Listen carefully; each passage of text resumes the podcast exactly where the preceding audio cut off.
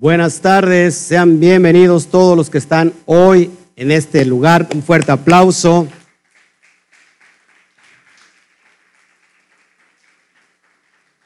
Si nos pueden checar el audio, por favor, que todo esté funcionando bien. Ya estamos en la recta final de este bendito día de Shabbat. Eh, así que si nos pueden checar el audio, por favor, me sale ahí un micrófono en la boca, otro que no tengo, ¿verdad? Como diciendo, pay, pay, así ya no hables. Nos saludamos a todos, qué bueno que está con nosotros y nos puede ayudar a compartir, por favor, se lo, se lo voy a agradecer. Déjame hacer, hacerlo en el Instituto Torah para que nos gocemos ya con esta hermosa parashá número 22. Vamos a tratar cosas bien importantes que tienen que ver con el Mishkan. Así que, por favor, te, pido que nos ayudes a compartir, ya sea también en, en, un, en, un, grupo, porque es bien importante que nosotros hoy lo podamos hacer así, ¿ok? Este, gloria a Shem por, por los que nos están empezando a ver. Gracias a todos. Eh, yo me siento muy contento en este, en este día. Estamos ante la antesala de esta, del final del libro de Éxodo, de Shemot, viendo esta, esta parashá eh, llamada Bayakel, que se conecta con la última parashá de, de, Shemot, Pekudei, y con eso se terminan estas, esta, estas parashot del libro de Shemot. Así que, qué bueno, todo está bien, el audio está bien, ¿sí? Perfecto. Así que, bueno, gloria al Eterno, ya nos está empezando a ver. Fíjese que este, Gisela ya está ahí en vivo desde España. Tremendo, ¿no? ¿Qué horas son en España? Son una vez más. Y hay otra, otra persona que nos ve desde Alemania. Bueno, hoy tenemos un estudio un poquito amplio. Yo sé que hace calor aquí en, la región y en la Quejilá.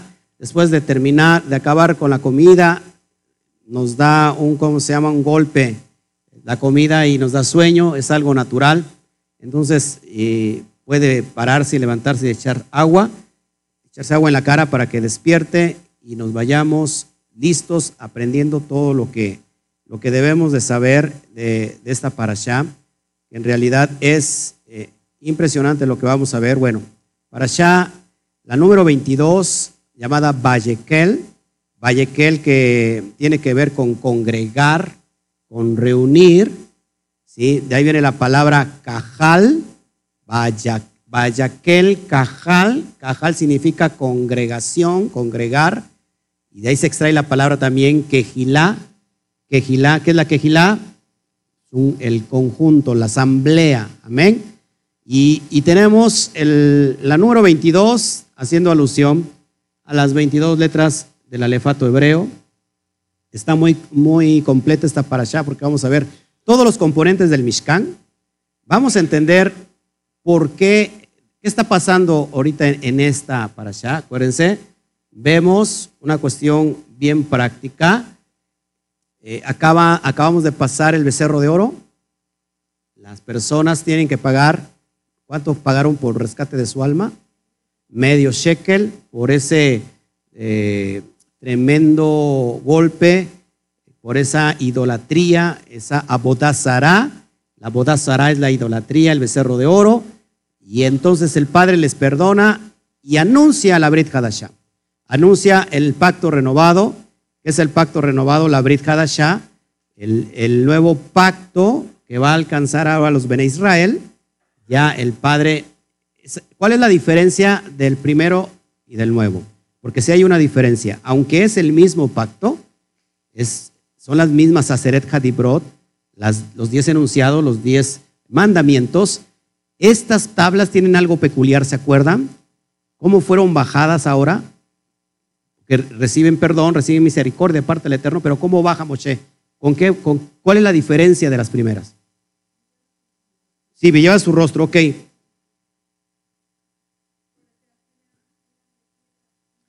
Acuérdense, apúntelo. Las segundas tienen que ver con los atributos de compasión de parte del Eterno. Son 13 atributos que bajaron los atributos, porque sin esos atributos no podría existir el perdón. no hubiera, no hubiera perdón. ¿Se acuerdan por qué, cuál es el motivo de que Moshe tira las, las tablas? Les había yo dicho que, según la tradición, Moshe tira las tablas para que se rompieran y se quebrara ese pecado de idolatría y que, no, y que el pueblo no fuera juzgado, destruido, y aún así Moshe eh, intercede delante del Eterno ante, ante el pueblo. Y el Padre le dice, voy a levantar nación contigo, voy a levantar a Israel solamente de ti, y me dice, por favor, si es posible, raeme a, mí de, mi, de tu libro y, y perdona a tu pueblo. Eso es impresionante, una figura profética de quién? Del Mashiach, del Sadik, del justo Yeshua HaMashiach, que a través de él y por medio de él se, viene a implementar la Brit Hadashah, el nuevo pacto, el pacto renovado. ¿Sale? Es interesante entonces todo eso.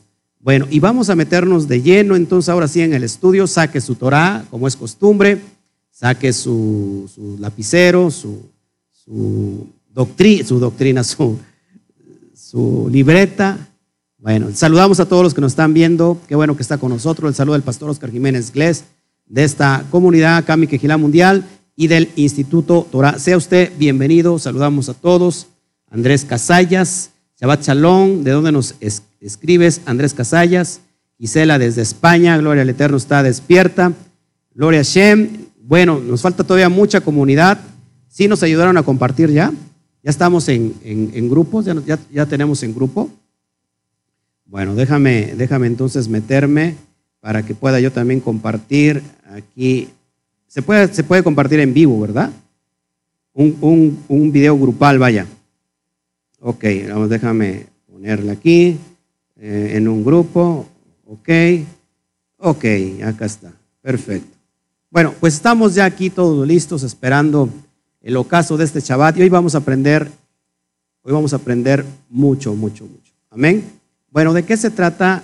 ¿De qué se trata esta parasha? Esta es la parasha número 22 llamada Bayaquel, que significa convocó, reunió, congregar, eso es lo que significa Bayaquel. Y vemos en, en, el, en el texto original, ahí te lo pongo porque es bien importante entender esto, Vayakel Moshe el Kol Adad Bene Israel, Vayomer Elejen, Eleja de Barín Asher, Ishiba Adonai Leazot Otam, que significa, y Moshe reunió a toda la congregación de los hijos de Israel y les dijo, estas son las cosas que ordenó, que ordenó hacer. ¿De qué se trata esta parasha? Es la calca de la parasha anterior. Es la calca desde lo que sucede en Terumá, lo que sucedió en la parasha pasada, de la creación del Mishkan, de todos los, los componentes del Mishkan, ¿se acuerdan? Todo ya se los expliqué un poquito, te vamos a ver trazos proféticos importantes. De eso se trata, de levantar el Mishkan. ¿sí? ¿Qué era el Mishkan? Lo que se le conoce como el tabernáculo de reunión o la tienda de reunión. Es, suena mejor la tienda de reunión. Esa tienda de reunión era un un, templo móvil, ¿sí? un templo que se tenía que estar moviendo. Conforme avanzaban, levantaban todo y el Eterno les da especificaciones de cómo tiene que hacer las medidas, los materiales, por qué esto, por qué aquello. Eso ya, ya un poquito lo, lo vimos y lo vamos un poquito a repasar. Pero lo importante que aquí es una de las, de las, de las eh, pocas veces que congrega Moshe a toda la congregación, desde el más pequeño hasta el más chico. Y, les va a dar las ordenanzas, ¿eh? Desde el más pequeño al más chico, dije. Bueno, desde el más pequeño hasta el más chico de los pequeños, ¿no? Con razón digo, ¿por qué se ríen? Bueno, desde el grande hasta el pequeño. Ok, estoy muy emocionado. Bueno, y antes de darles las, las bases, lo que había ordenado Hashem para levantar el templo, Moshe les habla de la importancia del Shabbat.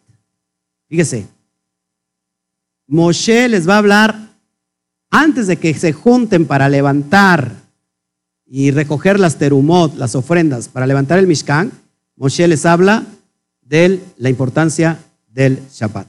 Y es lo que vamos a ver ahorita y vamos a entender eh, esto que es muy importante. A ver, déjeme aquí que, ok, la mañana siguiente de Yom Kippur, esto sucede exactamente después de que Moshe baja con las tablas, con los 13 atributos de, compasión, sucede al otro día. Esta porción, esto que estás escuchando, esta narrativa, sucede al otro día de Yom Kippur. Acuérdense, las tablas se entregaron en dónde? En el monte Sinaí, ¿en qué día? En Shavuot. ¿Sí? ¿Se acuerdan? Que fue en Shavuot, las primeras tablas fueron en Shavuot. Viene el pecado de adoración y todo eso. Y bueno, pasan 120 días, un poquito más, y sube, y cuando desciende después de esos 40 días finales, baja exactamente en Yom Kippur. Ahora, ya habían encontrado el perdón. Esto está sucediendo ahí. Al otro día de Yom Kippur, lo que estamos leyendo ahora. Luego de que Moshe bajó del monte Sinaí con las segundas tablas de la Brit Hadashah, eso lo vemos en Shemot 34-29, Moshe convocó a toda la comunidad de los Bene Israel, tanto a hombres como a mujeres. Y antes de cualquier otra cosa, Moshe les enseñó la importancia de guardar el día séptimo. ¿Cuál es el día séptimo? El Shabbat. Esto era de suma importancia antes de iniciar la construcción del Mishkan, la tienda sagrada de reunión, ya que Israel la novia había violado la ketubá, es el, la ketubá, el contrato matrimonial, el pacto matrimonial. Esta novia fue infiel e inmoral, ya que adulteró con su ex amante, el ídolo de Mitzraim, el becerro de oro. Imagínate la escena. Tú vas a casar con la, con la persona con la que amas, con la mujer que amas, y el día de tu boda le dices a tu, a tu mujer, espérame tantito, voy a hablar con mi amigo. Tiene cosas importantes que decirme. Y en ese momento la mujer le habla a su exnovio, le manda un WhatsApp. ¿Qué haces, exnovio? Y le dice, aquí estoy, que ya te vas a casar, ya me voy a casar, pero si quieres, ven y me das la despedida. Ahorita estoy sola en la tienda. Y se arranca el novio y llega a la tienda y empiezan a tener relaciones sexuales. Llega el, futuro esposo y los encuentra en la cama. Imagínate lo que, lo que está pasando en tu, por tu cabeza pasó por la cabeza de Shem. Imagínate eso, eso es impresionante. Imagínate que encuentras tu mujer, a la que va a ser tu esposa, a la que consideras santa, fiel, con, con otro, con su exnovio se enojó tanto, ¿sabes qué? Mancilló, mancilló la cámara nupcial. De hecho, el Mishkan, hermanos, el Mishkan hace referencia también a la jupá. ¿Qué es la jupá? Es, una especie de carpa, de tiendita, donde cuando las personas se casan, eh, juran los votos debajo de esa cupá. Esa cupá hace la, es referencia de que van a estar cubiertos por la presencia divina de Hashem. Eso tiene que ver con el Mishkan. También tiene que ver con la azúcar. Por eso en Sukkot se hace una jupá grandísima, porque solamente estamos dependiendo de él. ¿Qué hizo, qué hizo el, el amado? Pues quiso destruir a la novia. Pero alguien intercedió por la novia y le dijo, ¿sabes qué? Perdónala. ¿sabes qué? Está, está pasando por momentos difíciles. ¿Cuántos de ustedes hubieran perdonado a la, futura esposa? Creo que es muy difícil, ¿no? Creo que es muy difícil. Pero solamente el Eterno lo pudo hacer. ¿Se dan cuenta por qué es bien importante ir entendiendo todo esto? Entonces, esta tienda de reunión Mishkan es una figura de la jupá, la cubierta matrimonial, pero para esto la novia tendría que comprender la delicada situación del pecado de adulterio. Y esto, y esto, perdón, y esto se tendría que iniciar repasando el Shabbat como la señal del pacto. Si hay, si existe una señal que nos indique que vamos bien, es qué estás haciendo en el día del Shabbat. ¿Qué es lo que tú haces en el día del Shabbat? Todo el mundo se quedó callado porque está pensando qué haré, qué haré, qué no haré. ¿Cuánto se les ha hecho difícil el Shabbat? espéreme, en la cuestión de, de es que no tengo que trabajar. Levante la mano. Bueno, gloria al Eterno. ¿Qué es lo que prohíbe el Shabbat? Y en esta, en esta porción te voy a explicar que prohíbe solamente no trabajar y no hacer fuego. ¿Y qué se ha hecho? La tradición, y ahorita lo vamos a ver, no puede prender ni siquiera la estufa de su casa. Y vamos a ver si se refiere a eso y lo vas a entender con mucha claridad. Amén. Por eso es bien importante estar estudiando. Entonces, vamos al texto de Shemot 35, 2 al 3, y ahí vamos a ver eh, lo que te estoy diciendo. El Shabbat y su importancia. El Shabbat y su importancia. Dice, seis días se hará trabajo. Seis días se hará trabajo, más el día séptimo será para nosotros, ¿qué? Santo. ¿Qué significa santo? Apartado, consagrado. Es cuando, por ejemplo, tú tienes un evento en el mundo, en el mundo secular, de allá afuera que venimos, tienes un evento muy importante, se va a casar, o más, te vas a casar tú. Y si alguien te dice, ¿sabes qué? Es que este día te invito a que hagas esto, o, este, o, el patrón te dice, ¿sabes qué? Tienes que venir a trabajar. ¿Qué le dirías a esa, esa persona? Es que ese día ya lo tengo estipulado, ya yo no lo puedo mover. Bueno, así es el Shabbat. Es algo que ya no se puede mover. Y dice, Shabbat de descanso en honor al Eterno, en honor del Eterno. Todo aquel que hiciere en, en él obra alguna, ¿será qué? Muerto, será muerto. Entonces, vamos a ir entendiendo todas estas cuestiones, ¿sí? Eh, y si te das cuenta, aquí está hablando también del, del Shabbatón. Ahí, viene, ahí dice la palabra descanso, honor del Eterno, está hablando del Shabbatón también, no solamente el Shabbat, sino el Shabbatón, lo que les explicaba hace un rato en la mañana, que es muy independiente del, del, Shabbat, del Shabbat semanario, pero, hermanos, pero tiene que ver con, con guardar el día de reposo. Vamos a, la siguiente. Eh, versículo 3 dice, no encenderás fuego en todas vuestras moradas en el día del Shabbat. No encenderás fuego, no encenderás fuego. Lo te va a ni esh behol no encenderás fuego. Y vamos a entender cómo en la cuestión del Shabbat, del no trabajar desde la perspectiva hebrea. Porque mucha gente piensa, ah, pues no tengo que trabajar. Y hay mucha gente que le ha costado mucho trabajo. Mucha gente le ha costado trabajo. Pero cuando nosotros nos damos cuenta de la importancia del Shabbat, para empezar, imagínate que la novia, imagínate que la novia se ponga ahora a exigir. Ya, ya, ya lo perdonó el novio, el amado, ya lo perdonó. Y que ahora la, la, mujer infiel ahora le diga, no, ¿sabes qué? Pero no me pongas condiciones. ¿Sabes qué? Pues yo si puedo, lo guardo. Y si no puedo, pues también. Imagínate, será el aspecto de la, de la mujer perdonada ¿Será el aspecto de Israel que fue perdonado ese? ¿Será la conducta? ¿Cuál conducta tuvo el hijo pródigo que regresó? De no merecer absolutamente nada. Amén. De humillación, es decir, Padre, lo que tú quieras, tú ya me perdonaste, ¿sabes? Lo que tú quieras que yo haga, eso lo voy a hacer. Qué bonito se siente cuando te da esa respuesta a tu hijo o, tu, o tus hijos. ¿No siente bonito? Se siente más bonito cuando la mujer te dice, sí, amor, lo que tú quieras. Yo hago lo que tú quieras. Es muy difícil, la verdad, ¿no? Pero si pasa, wow, ¿no? Es excelente. O que el marido les diga, les diga a ustedes, esposa, lo que tú quieras, mi amor. ¿Quieres que lave los trastes? Lo que tú quieras. Eso nunca va a suceder conmigo.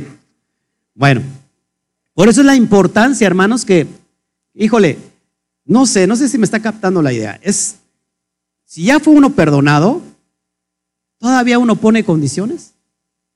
¿Verdad que no?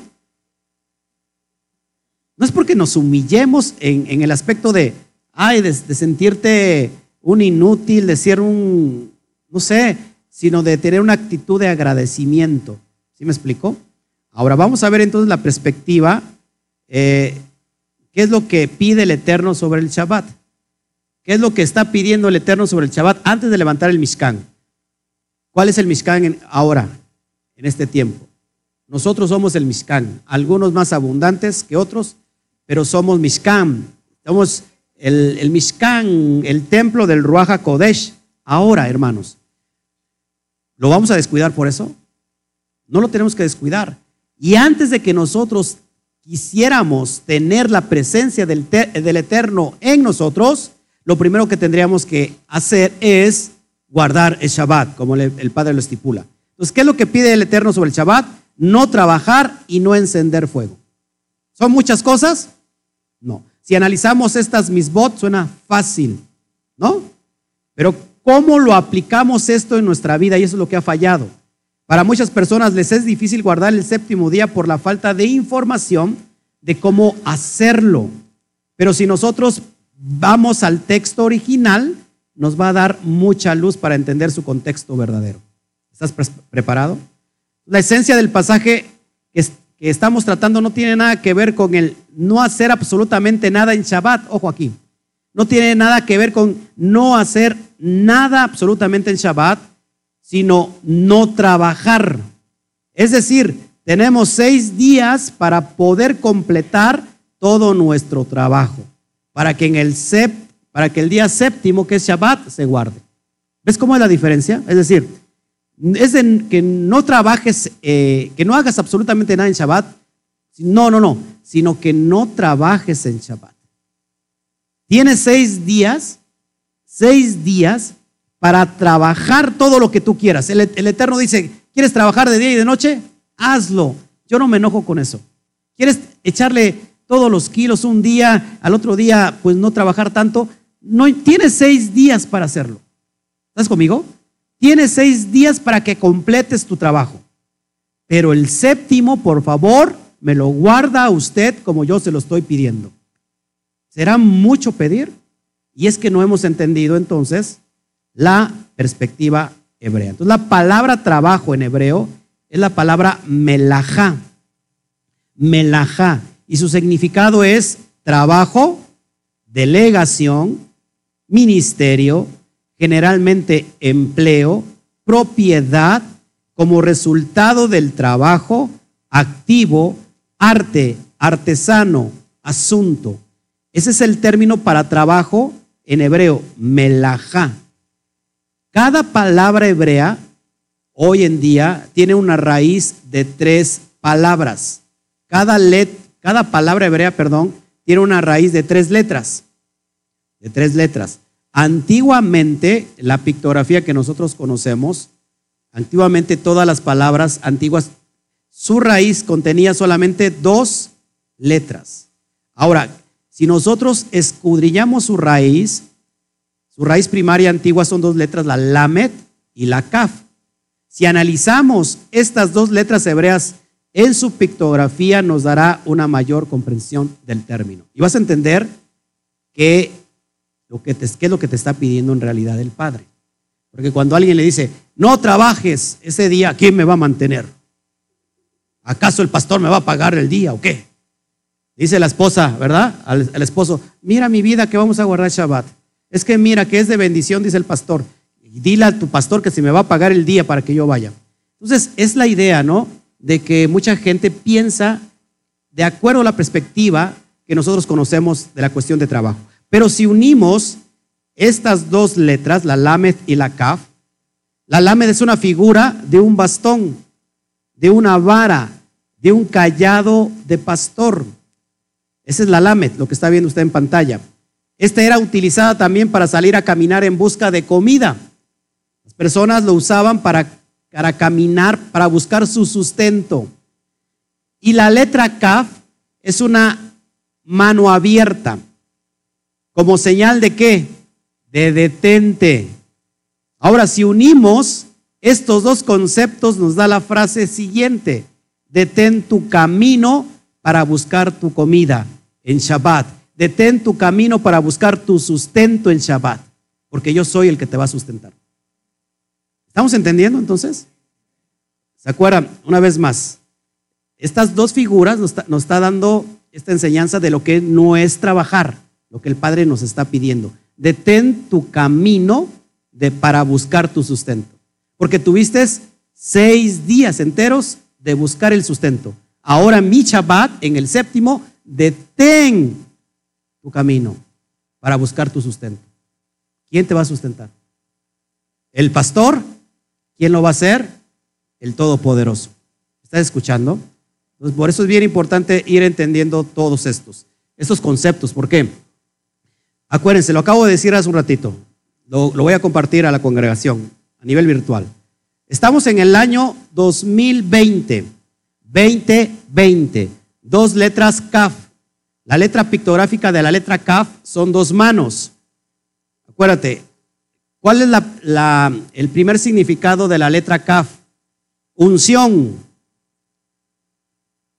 Cuando tú vas a recibir algo, cuando estamos adorando, estamos alabando, normalmente, ¿cómo hacen las manos? ¿Por qué hacemos las manos así? ¿Qué significa? Recibir, ¿no? Estamos recibiendo. Estamos recibiendo. Entonces, una, la mano de la CAF es unción, recibir, pero también significa postrarse. Este 2020 tiene dos CAF. La otra CAF está anunciando a toda la humanidad, deténganse de su mal corazón. Deténganse y póstrense. Es lo que estamos viviendo ahorita en este mundo.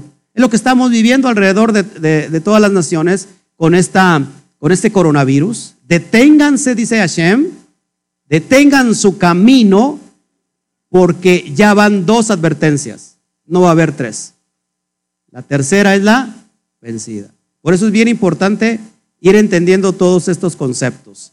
Entonces, vamos a seguir viendo la cuestión de, del trabajo. Entonces la esencia de no trabajar en realidad tiene que ver con que en Shabbat solamente dependas del Eterno y no dependas de ti mismo para tu provisión. ¿Estás entendiendo? Es mucho, es mucho pedir. En Shabbat, la esencia verdadera de no trabajar es no dependas de ti mismo para buscar tu propia provisión. Depende del Eterno para esa provisión en Shabbat. ¿Por qué trabajas? Porque produces dinero. ¿En qué se centra todo el, trabajo? Piénselo tantito. ¿En qué está centrado todo el trabajo? En dinero. En producir dinero, en ganar dinero. Y el Eterno dice, no lo hagas, yo voy a hacer tu provisión. Ahora, ¿será que entonces nos caerán billetes y dólares del cielo ese día? ¿O en los seis días el Eterno te va a bendecir como nunca antes te ha bendecido. Recuerda que el maná caía durante cinco días, caías una porción y, y duraba y alcanzaba que no te sobraba nada. Pero el sexto día, ¿qué pasaba en el sexto día? Doble porción para que el séptimo, que es Shabbat, no recogieras el maná. Y si lo hacías, ¿qué pasaba? Si lo hacías, se te echaba a perder ese, ese maná, se pudría. No sé si me explico. Cuando tú determinadamente dices, yo quiero hacer mi voluntad en Shabbat, yo voy a trabajar aunque sea tantito, todo lo que juntes en Shabbat y en la semana se te va a pudrir. Esa es la esencia. No sé si me explico. Entonces, Depende del Eterno en Shabbat. Trabaja lo que quieras seis días. Recoge. Recoge lo que quieras. Es más, el sexto día recoge la doble porción de lo que tú necesitas. Te lo pongo así. Y en Shabbat no hagas nada. Ese día dedícalo a mí. Eso es impresionante. ¿Sí? Solo depende del Eterno para ello. La prohibición del Shabbat en realidad es no hacer nada que busque nuestro propio suministro. Una vez más, repítelo conmigo para que se te quede. La prohibición del Shabbat no es no trabajar en sí como lo tenemos nosotros visto, sino en realidad es no hacer nada que busque nuestro propio suministro. ¿Estamos entendiendo? Si nosotros estamos en Shabbat, pero estamos pensando en el negocio, si no abrí hoy o no trabajé, no sé, si estamos reposibles bien mal, ahorita la recesión que se viene, ya el pastor dijo que se viene algo bien fuerte y yo, ¿qué voy a hacer? No, no trabajo este día que es bien importante, vendo quizás más. No importa que estés aquí, no sé si me explico, no importa que estés guardado el Shabbat, ya tu mente y tu corazón se perdió. Para ello tenemos seis largos días para que el séptimo disfrutemos de su presencia. Yo lo he dicho así, fácil.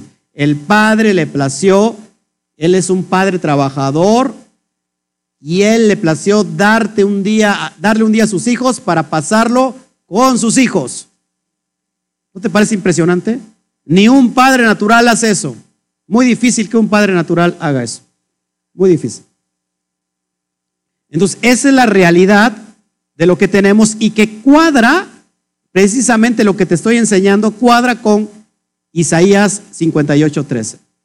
Y esto es bien importante y bien impresionante. Dice, si retrajeres el día de Shabbat tu pie, si retrajeres del día de Shabbat tu pie, de hacer tu voluntad en mi día santo, y lo llamares delicia, santo, glorioso del Eterno, y lo venerares, no andando en tus propios caminos, ni buscando tu voluntad, ni hablando tus propias palabras. Entonces el Eterno le dice, si este día tú quitas tu pie de buscar tu propia provisión, no haciendo tu voluntad, sino la mía, y lo llamares delicia, santo y glorioso del Eterno, y lo venerares, no andando en tus propios caminos, ¿qué va a pasar? El Eterno nos va a abrir las esclusas de los cielos. Amén.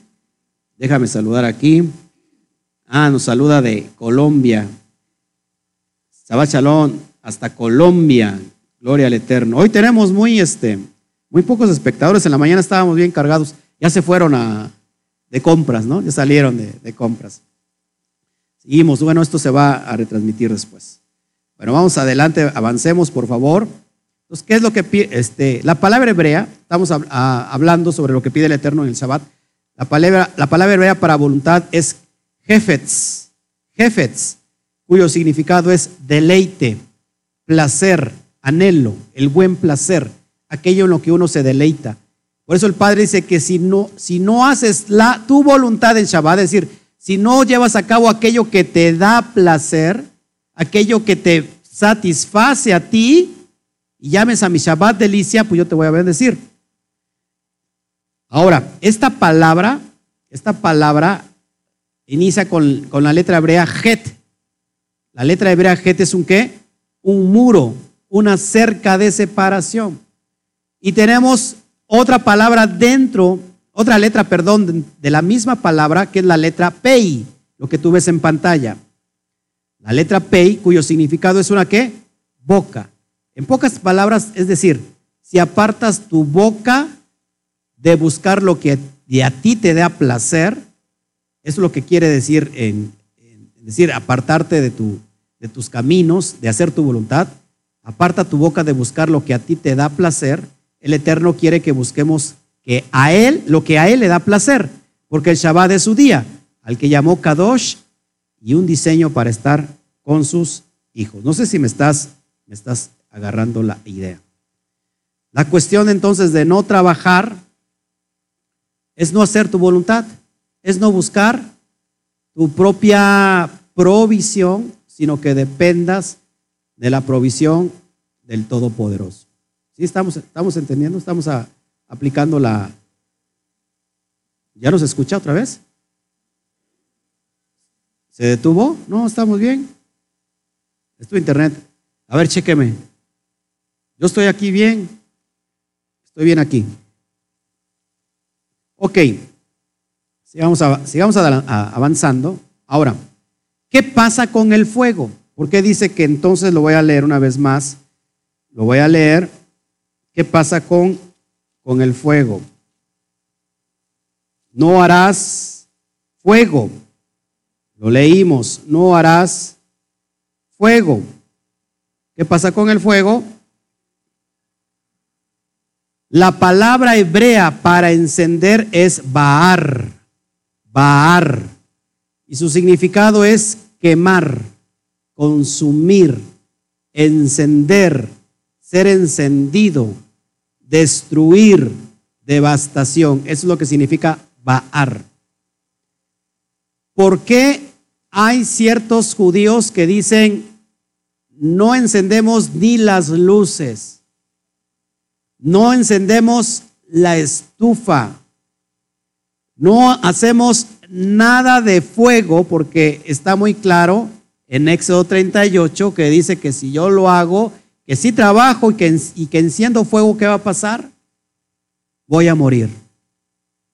Se saca también del texto de números 15, donde un hombre cortó leña en Shabbat. ¿Y qué le pasó a ese hombre? lo mandaron a apedrear y murió. ¿Por qué deducen eso? Bueno, porque cortó leña para hacer fuego. Vamos a ver si es ese la cosmovisión real de lo de hacer fuego. Una vez más, la palabra para encender, bar, bar esh, que es decir, encender fuego, es quemar, consumir, encender, ser encendido, destruir, devastación. Entonces la misma de no encender fuego es no hacerlo con un propósito destructivo. No sé si me estoy, si me estoy entendiendo. O sea, no hagas fuego con un propósito destructivo. De hecho, el Shabbat es un recordatorio de la creación. ¿Por qué? Porque en seis días acabó toda la obra de sus manos el Eterno, acabó la creación de los cielos y la tierra. ¿Y qué pasó con el séptimo? Y lo descansó y lo tendrás como memorial, como memoria. De hecho, entonces el Shabbat es hacer un recordatorio de la creación. Y creación tiene que ver con crear, edificar. Creación tiene que ver con crear, edificar. ¿Qué sería lo contrario de crear y edificar? Destruir. Entonces la misma de no hacer fuego para que tú destruyas. No sé si me explico. Por lo tanto, encender fuego es destruir. Por lo tanto, si nosotros encendemos fuego para destruir, sería lo opuesto a la creación. Existe otro pasaje en la Torah donde un hombre, un hombre cortaba leña, lo acabo de decir, números 15, 32, y este fue condenado a morir. Pero no porque hizo fuego, sino porque hizo qué? Hizo una labor para buscar de sí mismo provisión. No sé si me estoy entendiendo. Buscar su propio sostenimiento. No fue muerto porque fue hecho fuego. Déjeme tomar agua porque ya se me está atorando. Saludamos. Ahora sí está, eh, ¿cómo se llama? Está muy, está muy aislado los hermanos. Yo creo que están, este, se echaron sus siestas, pusieron a dormir después de la, de la siesta.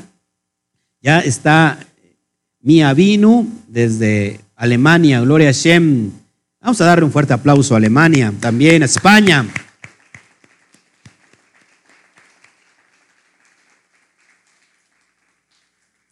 ¿Estamos entendiendo, hermanos? ¿Sí? ¿Sí o no? Entonces, no trabajar y no hacer fuego. Hasta aquí quedó, está quedando entendido. O sea, una mujer, una mujer puede encender la estufa en Shabbat. ¿Cuántos, cuántos de ustedes no la encienden? Sí la encienden. ¿Eh? Todas, ¿no? ¿Es fuego o no es fuego? ¿Lo está haciendo para destruir? No, porque alguna vez tiene que calentar la comida, qué sé yo. ¿De dónde sale la cuestión de que no enciendas ni siquiera la luz? Y ahorita lo vamos a ver. ¿Sale? Vamos a ir aprendiendo muchas cosas importantes. Al Mashiach se le condenó por sanar en Shabbat, por comer espigas, cuando esto no está prohibido en la Torah. De hecho, esa es la esencia que vemos en Isaías 58. Isaías 58 habla de hacer el bien al prójimo, no importa si es Shabbat. ¿Sale? es beneficiar a otros. Y estas reglas, Mashiach las llamó a las, a las reglas de la prohibición de no hacer tal cosa en Shabbat, las llamó las tradiciones de hombres. Mateo 23, vemos cómo les dice que son tradiciones de los, de los hombres, tradiciones de los ancianos, el lavarse las manos tiene que ver, bueno, se extrae, lógico, de la fuente de bronce se lavaban los Juanín las manos y que y hay una tradición que se llama Netilat Yadaín. ¿Qué es Netilat Yadaín? Echarse manos, echarse manos, echarse agua sobre las palmas de las manos como una forma ritual, no de limpieza, sino una forma ritual para que puedas tú comer. En la mañana antes de la oración tienes que hacerlo. Esa no está estipulado en la Torah, no es una mitzvah en la Torah, no sé si me explico, sino viene en el Talmud, en la tradición oral, en la Torah oral. Eso le llamó el Mashiach, tradiciones de hombres. Así que en realidad el Shabbat es un deleite, no es una carga. En realidad el Shabbat tiene que ser un deleite, no una carga. No sé si se lo puede repetir el que tienes junto a usted.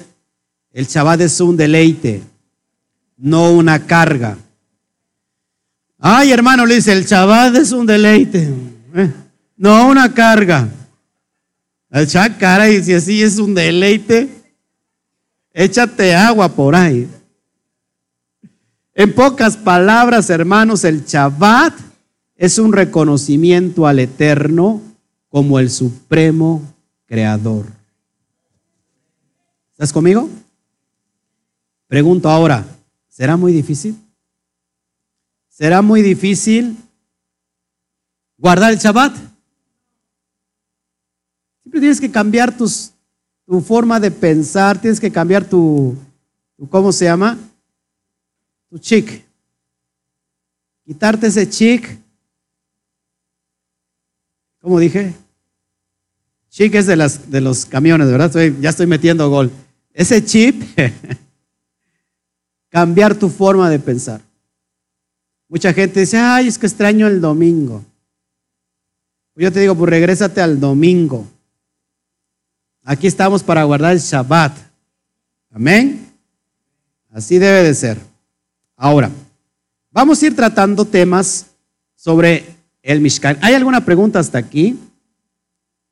Luis Pérez ya presente, Gloria Eterno. Ya se me hacía raro que no, no estuvieran aquí presentes. Estamos ya para terminar esta para allá. ¿Alguna duda hasta aquí sobre el Shabbat? En realidad es muy fácil. Ya entendimos la, la perspectiva hebrea. ¿Cómo es que el Eterno nos quiere? No busques tu, tu, propio sustento en Shabbat. Deja que Él mueva las cosas. Si el, el, Eterno le daba de comer el maná a su pueblo, mejor me voy a Alemania a predicar. Dice el hermano amén. Dice, desde allá le aplaudimos, dice.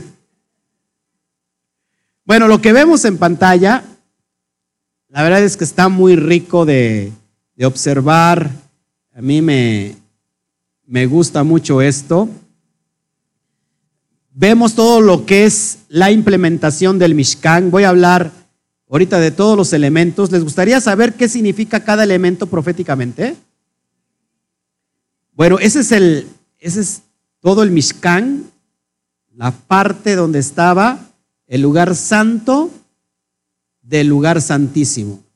Lugar, el lugar Kadosh, Kadoshin, donde estaba el arca del testimonio, el Aarón Haedut, el arca del testimonio, el arca de la presencia que contenía que el maná, contenía la vara de Ajarón que reverdeció y, la, y el maná y que posteriormente iba a contener los rollos de la Torah.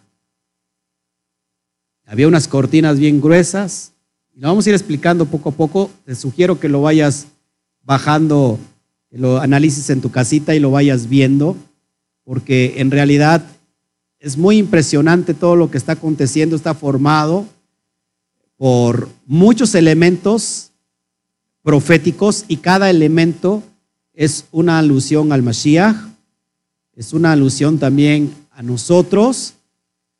Y después les voy a traer una toma aérea de cómo estaba conformado la parte norte, la parte sur, el este y el oeste. Estaban las, las tribus esparcidas, o perdón, ordenadas, y se formaba una, una taf, una cruz, una marca vista desde arriba, haciendo alusión al pacto, al brit, Esto es impresionante porque la verdad, yo me enamoro de todo esto. Vamos a estudiar un poquito los elementos que vemos ahí, solamente para dar un repaso, para ir entendiendo cada, cada proceso que está, cada eh, símbolo profético, la menorá, la mesa de la preposición, el, mis, el misbeaja ketoret, el altar del incienso, eh, las cortinas, eh, todo lo que está implícito dentro del lugar Kadosh Kadoshim. Eso que estás viendo ahí, esto que estás viendo ahí es tu corazón abierto. Eso que tú ves ahí es tu propio cuerpo interior. Alrededor de, del Mishkan estaban los atrios. ¿Quién podía entrar al lugar Kadosh, Kadoshim? ¿Quién? El Cohen Hagadol o el sumo sacerdote. ¿Cuántas veces podía entrar el sumo sacerdote? Una vez al año. ¿En qué día sucedía eso? En el día de Yom Kippur. Y era para buscar el perdón del pueblo, del pueblo de Israel. Y ahorita vamos a ir estudiando cada parte preciosa de estas, de este Mishkan. Mire, vamos a ver bien bonito esto. Lo que está usted viendo es ahí el arca del pacto. Se le conoce también como Aarón Haedut. ¿Qué es el Aarón Haedut? El arca del testimonio. Donde Implícitamente esa arca representa a un hombre, a un hombre también. ¿Por qué se acuerdan? ¿Se acuerdan por qué representa a un hombre? ¿Qué tiene que ver con nosotros también esa arca?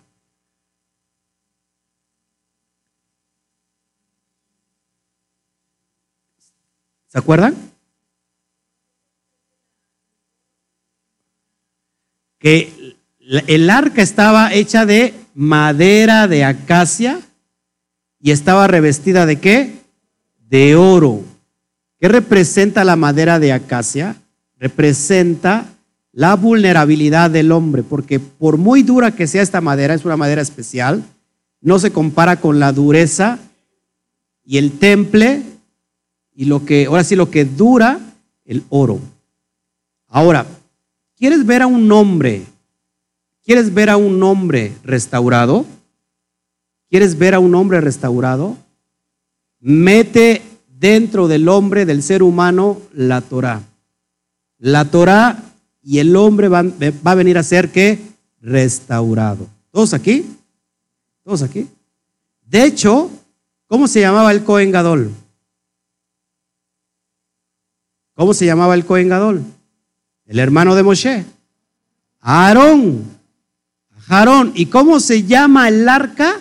Aarón, representando Aarón mismo, es decir, un hombre cuando tiene el pacto, cuando tiene la Torah dentro de él, es un hombre restaurado. Representa también a Mashiach. Mashiach, ese árbol, ya lo, ya lo he explicado en las parashiot anteriores, ese árbol es de acacia, una de chitín, ese chitín de acacia, un árbol especial, en otras palabras, también lo que conocemos nosotros como cedro. El cedro es un árbol muy caro por la dureza. Eh, pero este árbol tenía espinas, haciendo referencia a que Mashiach le fue puesta una corona de espinas. También representa nuestros actos. ¿Por qué representan a nuestros actos? Porque como es por dentro, el hombre tiene que ser por fuera. Si el interior está lleno de oro puro, el exterior tiene que estar lleno de oro puro. Brillo por dentro y brillo por fuera. Amén. Entonces el arca del pacto transportaba de un lado a otro y representaba también el exilio. Nosotros estamos fuera de la tierra prometida, de manera que el pacto está llevándose alrededor del desierto del exilio en las naciones. Esa arca está representando el exilio de las naciones también. Era un arca movible que se movía por todo el desierto. Dentro de ese pacto tenemos el que, perdón, voy a tomar agua, el propiciatorio.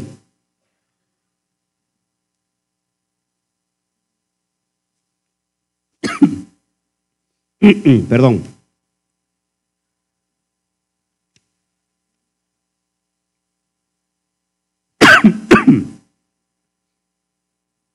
El propiciatorio, no sé qué me pasó, un dulce por ahí.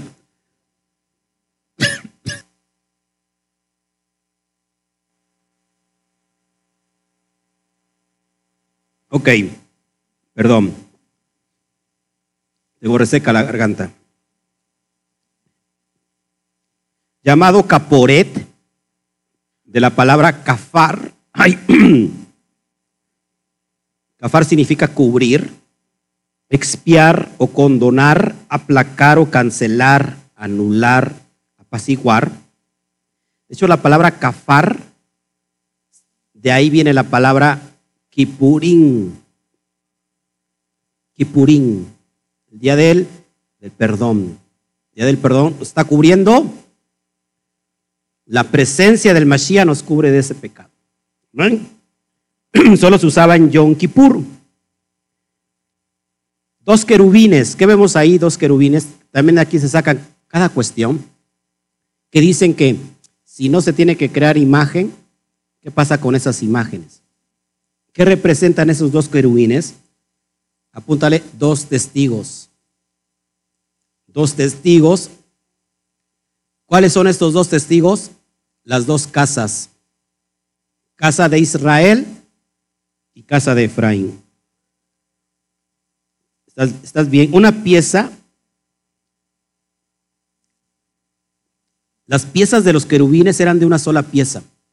Se formaron, se labraron de una sola pieza igual que la menorá. Amén.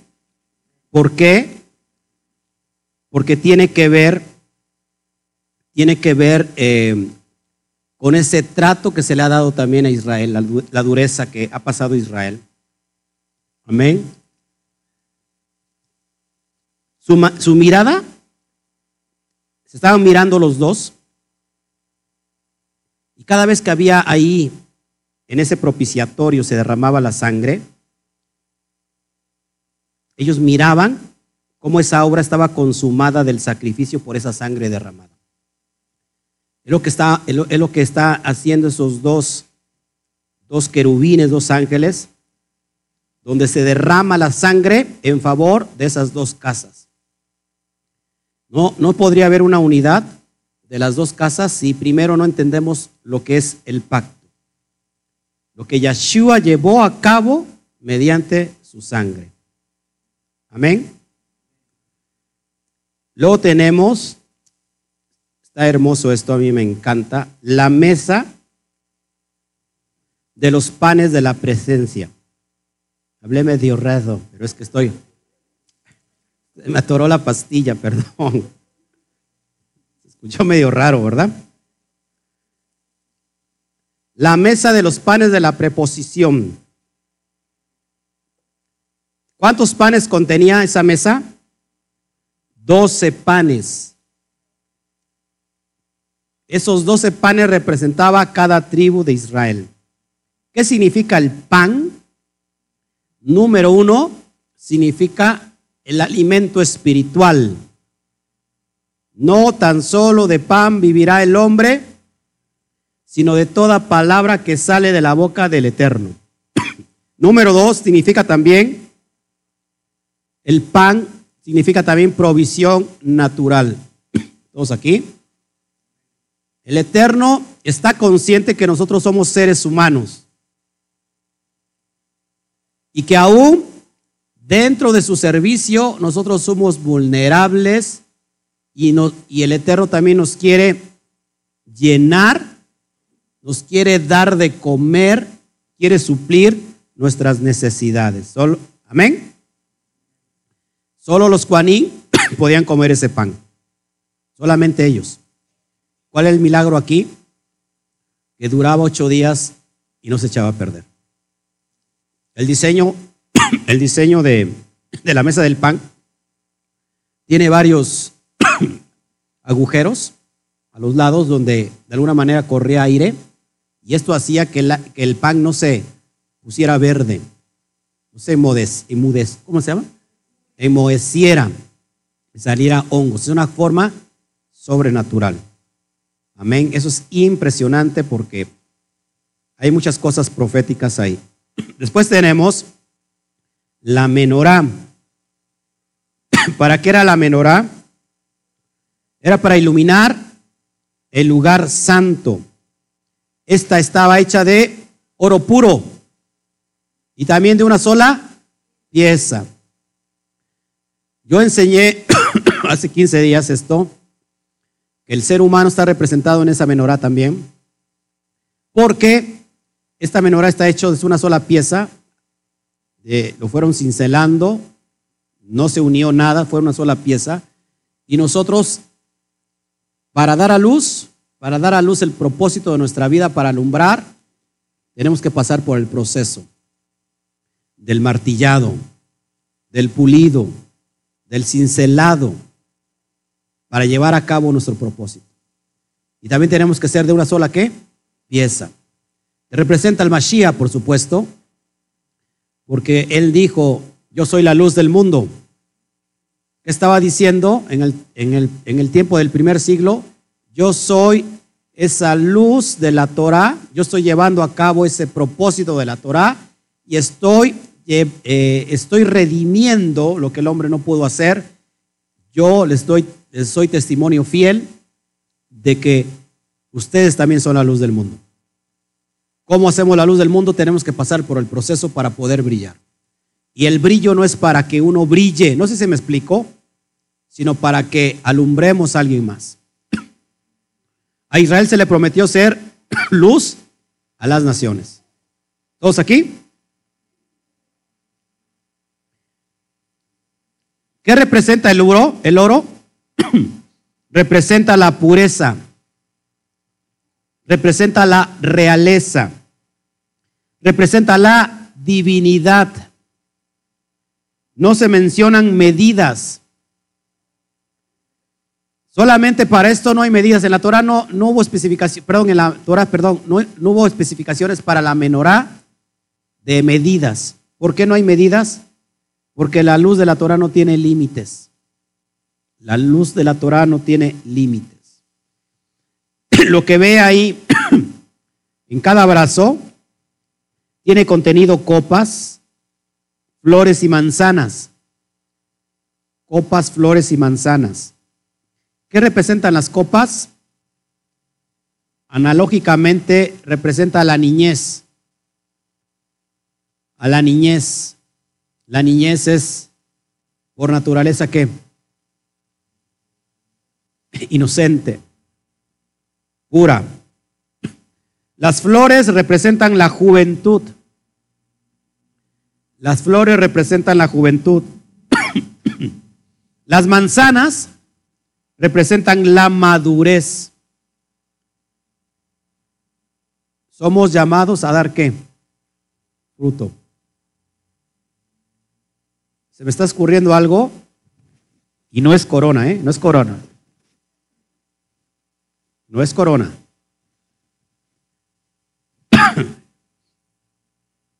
y si es corona, ya se encoronaron todos ustedes.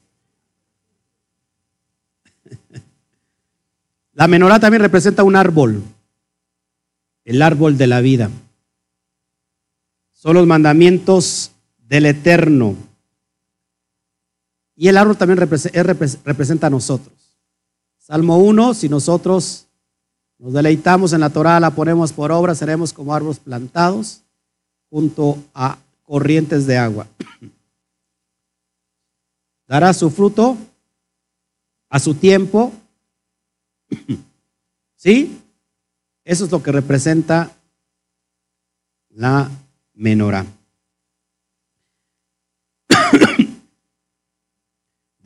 Despabilateras los que, los que se ocupaban para quitar los pabilos ya quemados en la menorá, los los limpia pábilos quemados. La aplicación práctica es que sus, sus misericordias del Eterno son nuevas cada mañana. Es lo que significa y lo que tiene implícito. ¿Qué pasa en nosotros, hermanos? Así como esos pábilos que son renovados, nosotros tenemos que estar renovándonos continuamente, continuamente renovándonos. Pasamos a, la, otro elemento, la mesa del incienso. Acá dice, bueno, si es Cora, eso lo, eso lo decide el Eterno. Ay, sí, no, no, no es Cora. Amén. La mesa del incienso. ¿Qué representa el incienso? El ketoret. ¿Qué representa el incienso? Las oraciones de los, de los santos. Las oraciones de los kadoshim. ¿Dónde estaba, dónde estaba este, esta mesa del incienso? ¿En dónde se encontraba? En el lugar santo. En el lugar santo. Tenía cuernos. Donde estos cuernos se ponía la sangre del animal sacrificados, exactamente en el día de Yom Kippur. Ese se usaba en Yom Kippur y se ponía, se contenía la sangre del animal ahí, sacrificado. En ese día se podía poner el altar del incienso dentro del lugar Kadosh Kadoshim. Solamente, ojo, solamente en el Yom Kippur se podía introducir esta mesa en el lugar Kadosh Kadoshim. ¿Qué había en el lugar santo? Apúntelo. Tres cosas. La menorá, la mesa con los panes de la presencia y el altar del incienso. Es lo que había en ese lugar. ¿Lo repito? Ok. Menorá, la menorá, en el lugar santo, mesa con los panes de la presencia y el altar del incienso. La menorá alumbraba el lugar santo. La menorá alumbraba el lugar santo. ¿Qué alumbraba el lugar Kadosh Kadoshim? Si la menorá alumbraba el lugar eh, santo, ¿qué alumbraba el lugar santísimo?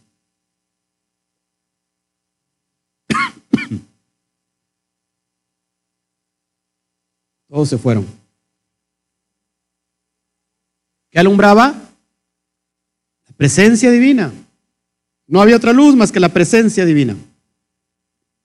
Amén. Nosotros, a ver, ¿quién encendía las menorá? Juanim. Nosotros como Juanín, como sacerdotes, debemos estudiar todos los días la palabra, la Torah. Es como si estar encendiendo la, la menorá. El incienso son las oraciones diarias de cada uno de nosotros. Entonces, el estudio de la Torah, la oración y confiar que el Eterno sustenta todas nuestras necesidades físicas. Lo que representa la menorá en nosotros. Si nosotros somos la menorá, ¿cómo, cómo somos alumbrados estudiando la Torah? ¿Cómo quemamos el incienso? Orando todos los días. Creo que nos hace falta orar, levantar más tefilá. ¿Sí? ¿Todos acá? Después tenemos el símbolo de la santa unción. Bueno, acá tenemos el símbolo del incienso, de la, santa unción. Ya lo expliqué la parasha pasada, que contenía, ¿se acuerdan? Características dulces. ¿Qué tiene que ver con eso? La amabilidad, compasión y dulzura que el Eterno tiene, el Padre tiene para con nosotros. Ya se están contagiando aquí de una manera tremenda. ya, ya, ya, ya empezó por ahí. Otro, ¿eh? ¿Qué pasó? Ya, ya, ya me están espantando. Amén. ¿Qué representa en uno? Si uno está lleno del Espíritu Santo, del Roja Kodesh, ¿qué tiene uno que tener dentro de nosotros? Amabilidad, dulzura y compasión. ¿Cuál es el símbolo del incienso? Las oraciones que se hacen conforme a la voluntad del Padre, porque también a veces hacemos oraciones de acuerdo a nuestra voluntad. Es de acuerdo a la voluntad del Padre. ¿Cómo debemos orar? No conforme a nuestra voluntad. Después tenemos el altar del holocausto. El altar del, de la olá. En hebreo, olá. ¿Qué significa olá? Que sube. De ahí viene la palabra holocausto, subir a las alturas, cuando se quema la grosura. Toda la grosura del animal, se quema todo y sube, sube, y eso se llama holocausto, subir a las alturas. De la palabra hebrea olá. Era una nube que subía de forma vertical. No importaba, escuchen esto, ¿eh? no importaba si hacía aire, no desviaba el aire la columna de, de humo que subía. ¿A dónde subía? A la presencia del Eterno. ¿Qué simboliza en nosotros ese altar del Olá? ¿Qué, qué, qué simboliza en nosotros? La entrega de nuestra vida al Eterno de una forma total. Entrega total. Sin condiciones. Eso es lo que representa. Quemar la grosura, es decir, voy a quemarme completamente a ti, me voy a dar completamente a ti, de una forma total. Hay una canción para eso. Seguimos, ya vamos a terminar, ¿eh? Porque ya los veo a ustedes muy interesados en esto. Después tenemos, ah, perdón, ¿cuántos cuernos ve ahí en el altar del holocausto? Cuatro. ¿Qué significa los cuatro? Los cuatro puntos cardinales de la tierra, los cuatro ángulos de la tierra.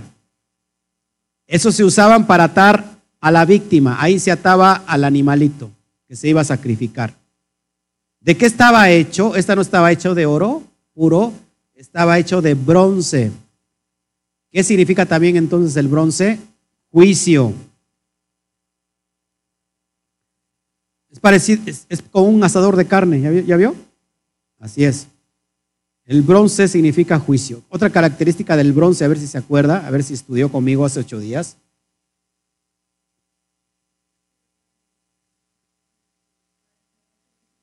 Para purificar, para, es un anti,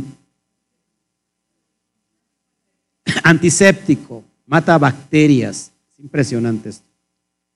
Es agua que, acuérdense que el agua que caía ahí se la otorgaban de la ley de los celos a las mujeres que el, marido sospechaba.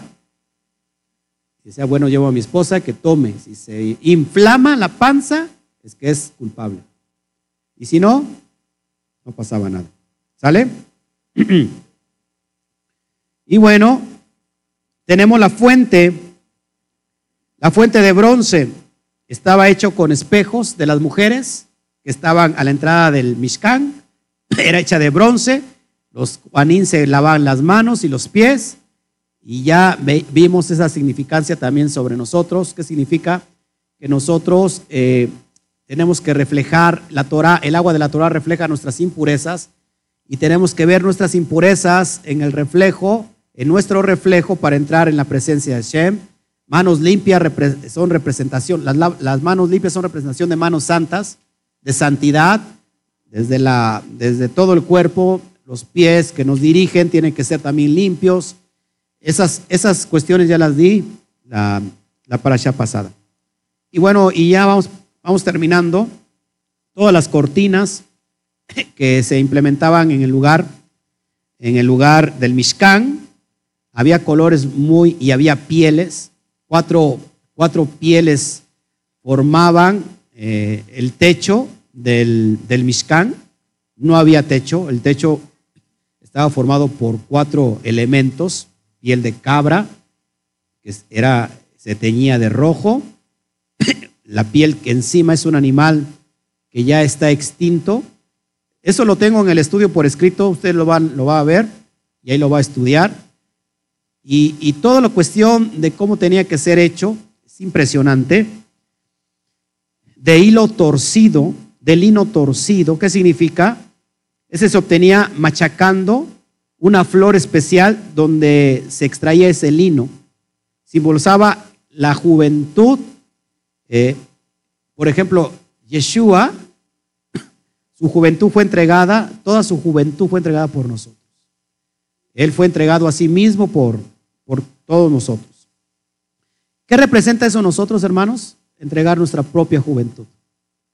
Y, puedes decir, bueno, pues ya estoy ya grande, ya, yo ya pasé. No, entrega lo que tienes. Entrega tu tiempo, tu, lo que te resta de vida. ¿Cuánto te resta? 24.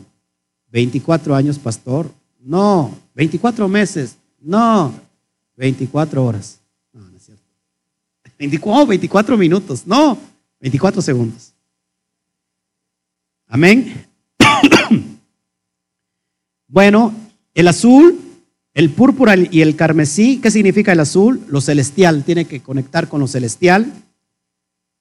El púrpura, la realeza, y el carmesí, el sacrificio. Sangre. Amén.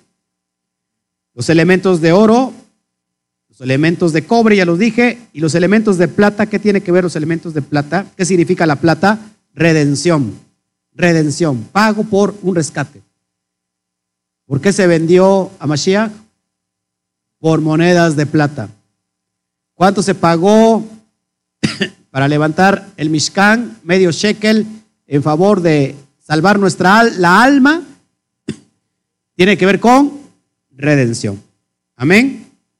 El pago de las almas. Bueno, hermanos, Gloria a Shen, es lo que quería entregarles el día, el día de hoy. ¿Ok?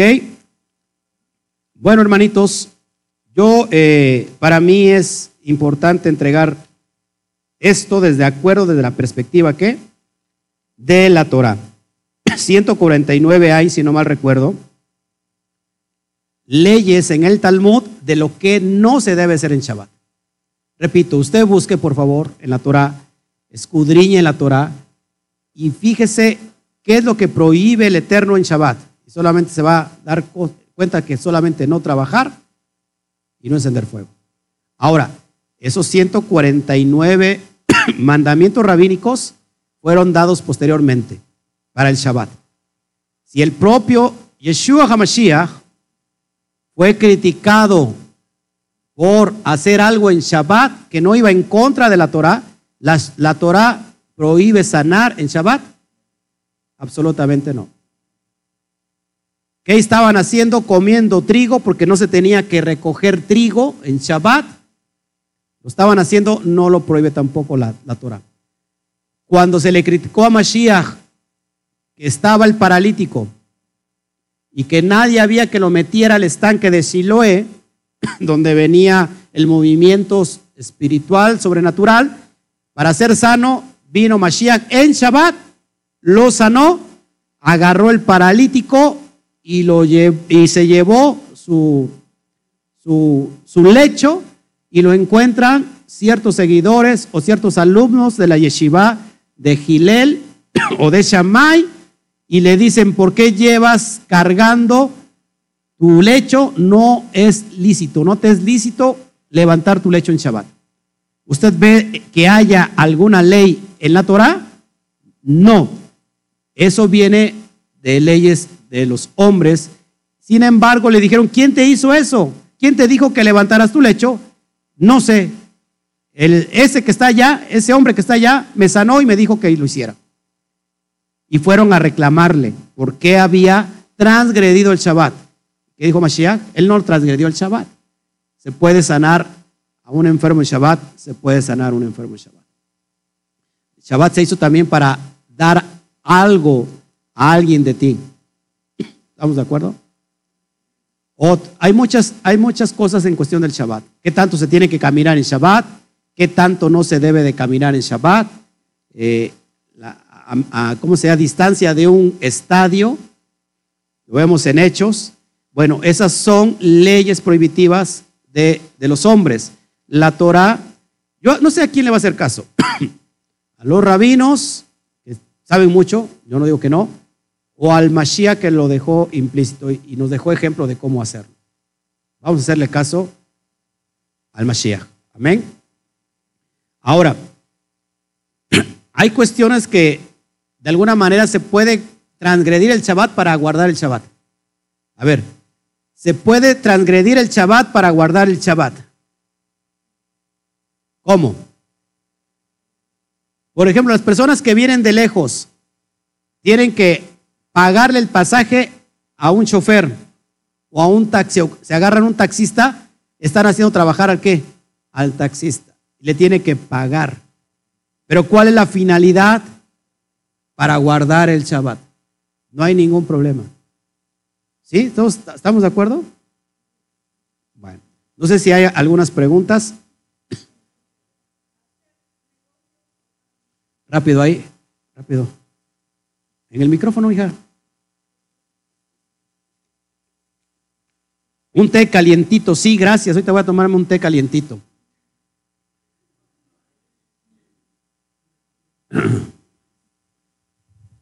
Bueno. Gracias, gracias por tus oraciones, gracias. Sí, adelante. Adelante, adelante. Este, bueno, eh, tenemos que pagar si nos traen un taxi o si venimos en el camión. Por ejemplo, este, hacer algún negocio o comprar en Shabbat. En Shabbat está prohibido hacer negocio.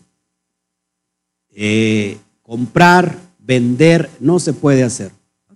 Porque dice la Torah, no trabajarás tú, ni harás trabajar a nadie, ni a tu criado, ni a tu sierva, ni a tus bestias podrás trabajar. Por eso, la cuestión del Shabbat no se puede tocar dinero. Al menos, lógico, ocupas el dinero porque tienes que venir, pero no se puede hacer negocios. De hecho, el Shabbat, eh, el fuego tiene que ver con alguien que es malévolo, con alguien que es destructor, el significado de, de lo que vimos, como truán. Por eso en Shabbat, cuando alguien quiere hacer pleito, eso está prohibido hacerlo. Es piedra de tropiezo. Adelante con la otra pregunta. ¿No? ¿Nadie más? Se levantó este, se levantó aquí este muchacho, dije, nunca hace preguntas. Wow, me voy a iluminar ahorita con la pregunta. No sé si la pueda yo contestar, la verdad. ¿De verdad no hay ninguna pregunta? ¿O le da, o le da pena levantarse y hablar por...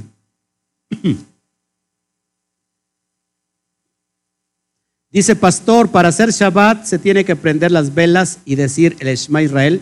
Lo puedes hacer sin ningún problema. Eso, de hecho, se prenden dos velas. Se acostumbra a que las mujeres prendan dos velas. Después vamos a dar todos esos. Le digo que hay muchas tradiciones que son bonitas y conectan y que no son una carga y que no van en contra de la Torah. ¿No? Pero si alguien te dice, ¿sabes qué? Por no prender esas dos velas, ya transgrediste Shabbat, ya esa es otra cuestión. No sé si me explico. O es obligatorio o no. Entonces sí se pueden prender las velas. Si tienes menorá, cómprese una menorá, prendan la menorá todo el Shabbat y, se recita el, Shabbat, el, el no solamente el Shema en Shabbat, dilo todas las mañanas el Shema. Amén. Saludos, Donny Elvis. Qué milagro, Donny Elvis. Gracias, sí, que el Eterno me dé sanidad. Muchos ya me están poniendo aquí que, que no, que no es corona. No, yo, perdón, a veces, no le digo que a veces hablamos, nosotros no nos damos cuenta y hablamos y, y ya estamos ahí diciendo cosas que no deberíamos de decir. No, para nada. Que el corona se vaya lejos, lejos, lejos. Amén. Preguntas, más preguntas, por favor, ya para irnos. ¿Alguien más? ¿No? ¿No? Sí. No sea malita. Pase usted ahí. Ándele.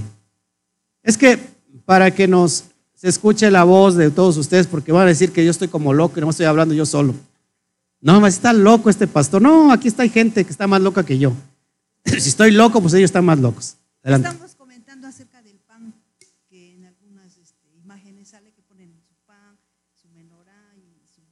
y todo eso. Claro. Son elementos, ah, porque todos son elementos simbólicos. Yo, yo este, prometí eh, dar los elementos del ceder de Pesaj.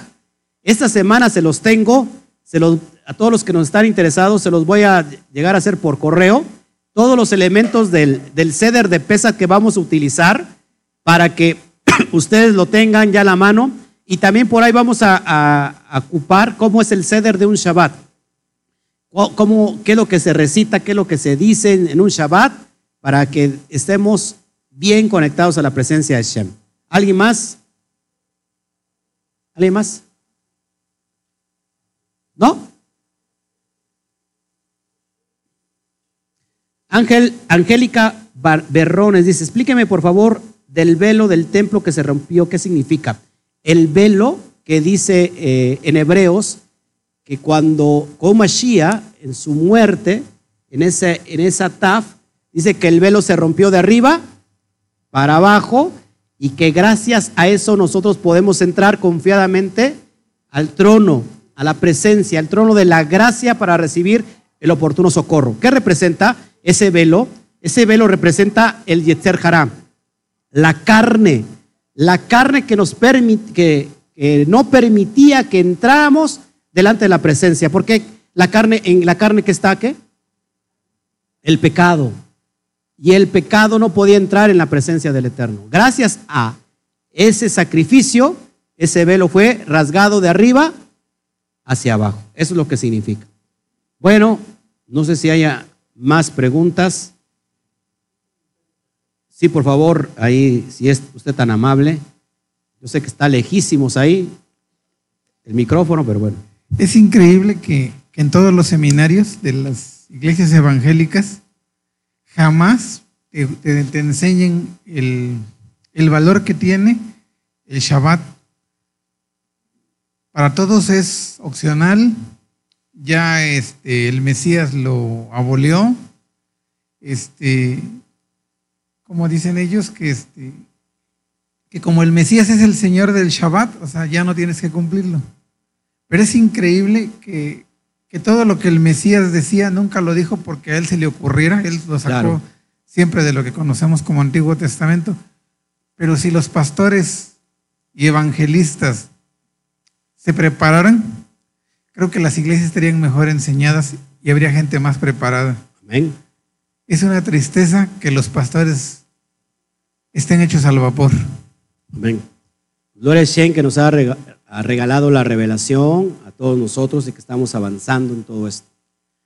Ninguna otra pregunta para pasar ya a la adoración final. Vamos a adorar, vamos a meternos en un, en un espacio, no de tiempo, sino un espacio atemporal con la adoración y vamos a, meternos de lleno y, y llenarnos de esa presencia para irnos de este lugar. Bueno.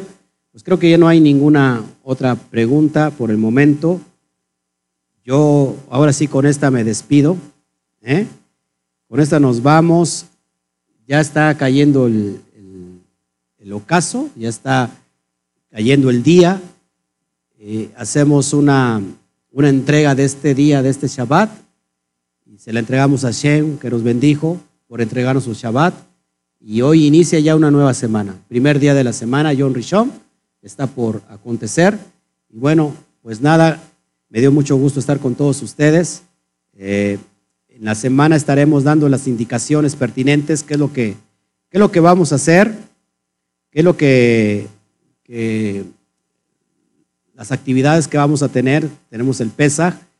Eh, yo creo que la, la Tevilá se, se canceló por, por, un, por un momento por las cuestiones de, que tenemos que estar resguardados. Estamos viendo sobre la cena de pesa, porque hay que mandarla a hacer. Y creo que si se dan las pautas de, confinamiento, pues qué va a pasar con esa cena que se mandó a hacer. Pero estamos viendo todo eso. Yo les paso todos los informes y si no, de todos modos, ya el pan, ¿cómo se llama? La, la matzá, ya se pidió, ya se mandó a pedir, llega cuando llega la matzá, el martes, ya se pidió el vino kosher, entonces, si es así, bueno, repartiríamos la matzá, porque todos tenemos que comer en, la semana el, matzá, eh, el vino también para lo repartiríamos, y bueno, si, si en dado caso que no se pudiera hacer el Pesaj aquí en la Quejilá, lo haríamos cada quien en su casa, estaríamos transmitiendo en vivo para que vayamos todos siguiendo el ceder, para que ustedes ya no le falle. Pero estamos, estamos por ver eso. Así que, pues yo no me preocupo, yo estoy con, con el Eterno. El Eterno yo sé que es bueno y, y bueno, él, él nos va a proveer. Amén. Bueno, pues nos retiramos después de, de que termina un Shabbat, que todavía no termina, pero nos adelantamos diciéndoles, como decimos, a la cuenta de tres. Uno, dos, tres. Shawa Top. Nos vemos, mis amados. Que el Eterno me los bendiga.